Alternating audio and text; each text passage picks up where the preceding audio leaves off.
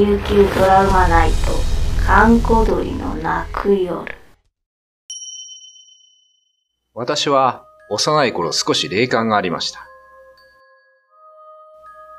3、4歳の時、いつものように父と母と食卓を囲んでいました。すると、玄関のドアが勝手に開き、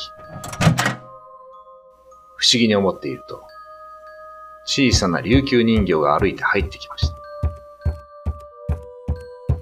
そして、私の周りをぐるぐると何周も回って出て行きました。父と母にはその琉球人形は見えていませんでしたが、私は不思議と怖いと感じませんでした。その日の夜中、ふと目を覚ますと、また玄関のドアが開き、先ほどの琉球人形が入ってきて、ぐるぐると何周も回るのです。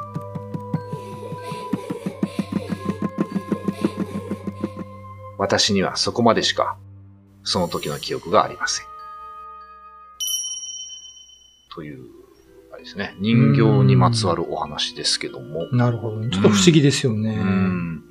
これこの後、まあ、引っ越しされ実家に行くと、そのおばあちゃんの、うん。まあ、琉球人形だったっていうのがわかるんですけどね。おばあちゃんが何か言いたかったのかな。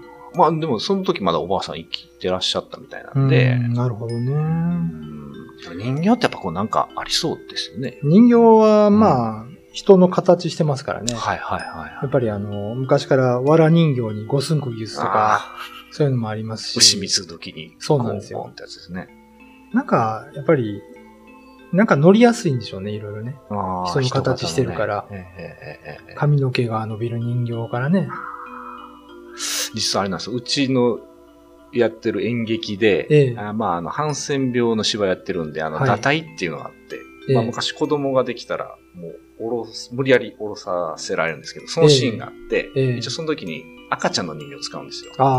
で、役作りに母親役の子にその赤ちゃんをもう本番まで預けるんですね。うん。で、まあその子多分一緒に寝たりとかなんとかしてると思うんですよ。でも結局その舞台上でその赤ちゃんはまあ、ガーゼで口を塞がれるっていう、ああ。あるんですけど、やっぱこの赤ちゃんが、やっぱ何年もやってると、髪の毛が伸びてきてたりとか、ええで、やっぱ、霊感強い子から見ると、やっぱもうちょっとそろそろ限界ですねって言われて、何回かちょっと供養したことがあるんですよ。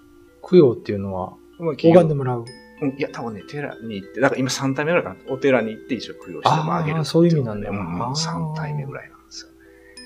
なるほどね。それはちょっと悲しいし、リアルな話ですそうね。なんです。だからこの役作りとしてそこう預けていいのかと思ったりはするんですけど、うんやっぱりついてもじゃあ面倒見てねってやっちゃうんですけどね。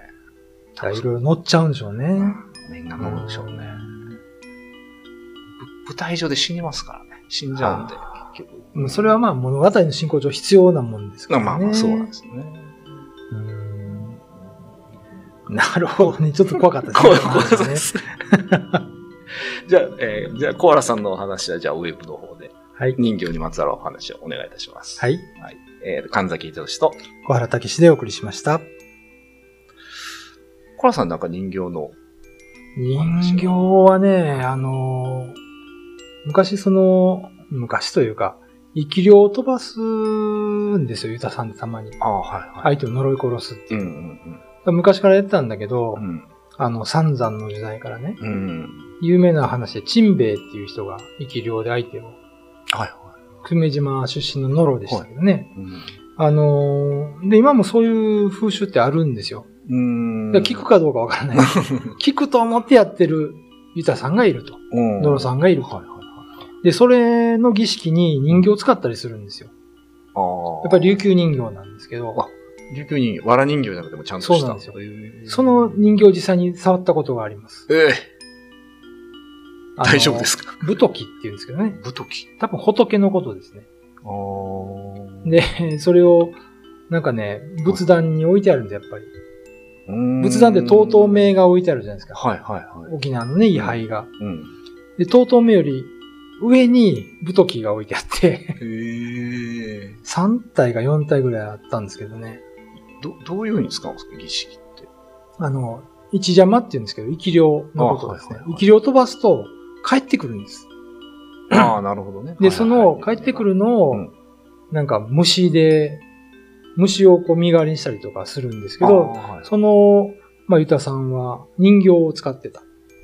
ですよで、やればやるほどう、んまあ、汚れてくる。ひびがいってくる。カビが生える。お人形にですか？うん。で、取り替えてまだ新しいのにするらしいんですけど、へえ。で、今4つあるよって言われて。4つあるよ。それは何ですか？自分を守るために置いてるってこと？じゃあ、この帰ってきたものはその人形さんが受けてくれてみたいな。うんまあ、人形さんが受けてくれるということもあるし、まあ、なんか守護をすると。まあ、いろんな意味があるらしいんですけど、えーまあ、人型ですよね、要するにね。いや、でもすごいっていうか、それは供養とかしないんですか？もうそのまま飾って置いとく。あ、もう供養するときは山の上で焼くって言ってました。あ、そうなんですうん。まあ、本当に聞くかどうかわかんないですけどね。今でも誰かを殺してくれという依頼が来るそうです。え。いやで、そういうのはもう断ってるらしいですけど、ーうん。いや、だってそんな帰ってきたら大変じゃないですか。確かにね。ね。だからなんか、いろいろね、うん。あの、昆虫使ったりとか、あ昆虫をピンでこう立てて生きたまま、うわ。とか、そういう風に信じていらっしゃる方がいらっしゃるということですね。昔、小原さん、京都で見たんですよね。あ言ってませんでした？その、昔ね、北、京都の北の方の寺で、あのー夜中に、ちょっと別の仕事で張り込んでたんですよ。カリコレの仕事ね。あの、天狗が出るっていう寺だったんですね。ああー、はいではい、はい。天狗取れ取れないかなと思っうんて、うんうんうん、当時デジカメないから一眼レフ持って、はいはい。こう、長い境内を上がっていくんですよ。うん。そしたら、夜中ですよ。3時ぐらいでしたけど、はい。木を、なんか打ちつける、コーン、コーンと音がしてたんですよ。うわ怖いな。あ、これもしかして、その、牛の国参りかな。それ有名なお寺だったんです、ね。はいはいはい。で、見に行ったら、ん本当にあの、おばちゃんでしたけど、うんちょっと太った小太りのおばちゃんが、うん頭にろうそく一本立てて、ああの、真っ白い服着て、あはこう、杉の大木に藁人形を売ってたんですよ。い。いや結構ね、僕、よかった。北野天満宮さんでも僕見たことあるんですよ。ー、北の天満宮であるんですうん。かふらって寄って、あの、神社の後ろ、はいはい。本殿の後ろに回ったら、うん本殿に打ち付けた。え、本店に続けたらまずいんじゃないですかこだから、言いましたけどね。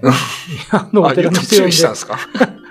いや、そら、あれちょっとねね、北野天満宮さんいくらなんでもね。でも、菅の道代強いですよ、あれ。結構ね。でだから、なんでやったのかわかんないけど、えあるんでしょうね、いろいろー、ね。一回ね、あの、オークションで、はい。ヤフオクかなんかでね、うん実際に使われてたわら人形の名前の書いた紙と、名前、名前がある。うん、あの、どこどこの神社にありましたって言って、ほんまかどうかわかんないけど、そういうの売ってる人もいましたしね。それ買う人いるんですか？いるんじゃないですかね。物好きな方多いですからね。やばいまあ、人型はやっぱりいろいろね、こもるんでしょうね。な。やっぱ人ですからね。形が人なんでね、やっぱりいろいろ皆さんもちょっと夜中に不穏な音が聞こえたら気をつけてくださいね。本当ですね。あと人の恨みは買わないように 行きましょう。